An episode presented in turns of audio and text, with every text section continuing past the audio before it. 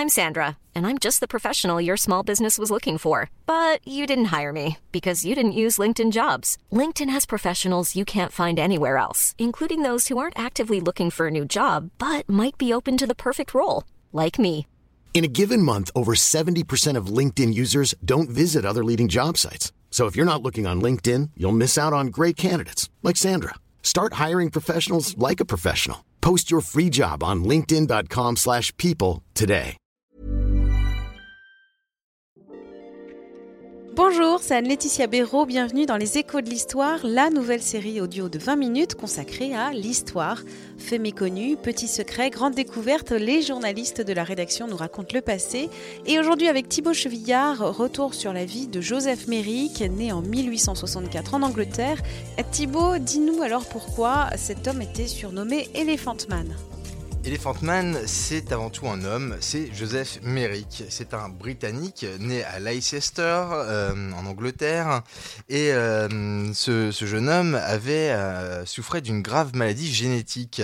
Euh, il était atteint de neurofibromatose, soit une hypertrophie congénitale complexe de certains os, selon le journaliste Stéphane Pajot, qui a consacré un ouvrage à la femme à barbe et à l'homme canon et aux autres monstres de foire.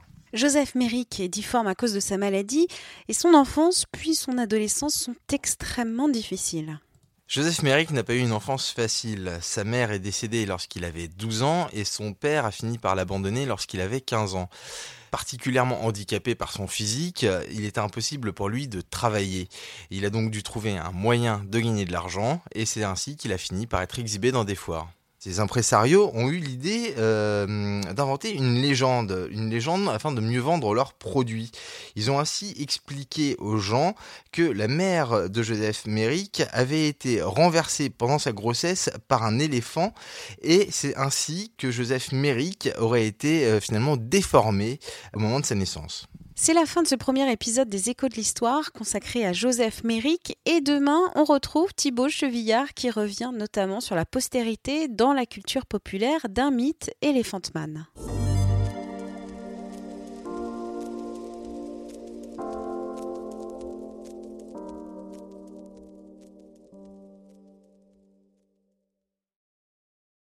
On ne va pas se quitter comme ça. Vous avez aimé cet épisode? Sportif, généraliste, sexo ou scientifique, varié mais toujours bien informé. Découvrez les autres podcasts de la rédaction 20 minutes sur votre application d'écoute préférée ou directement sur podcast au pluriel.20minutes.fr.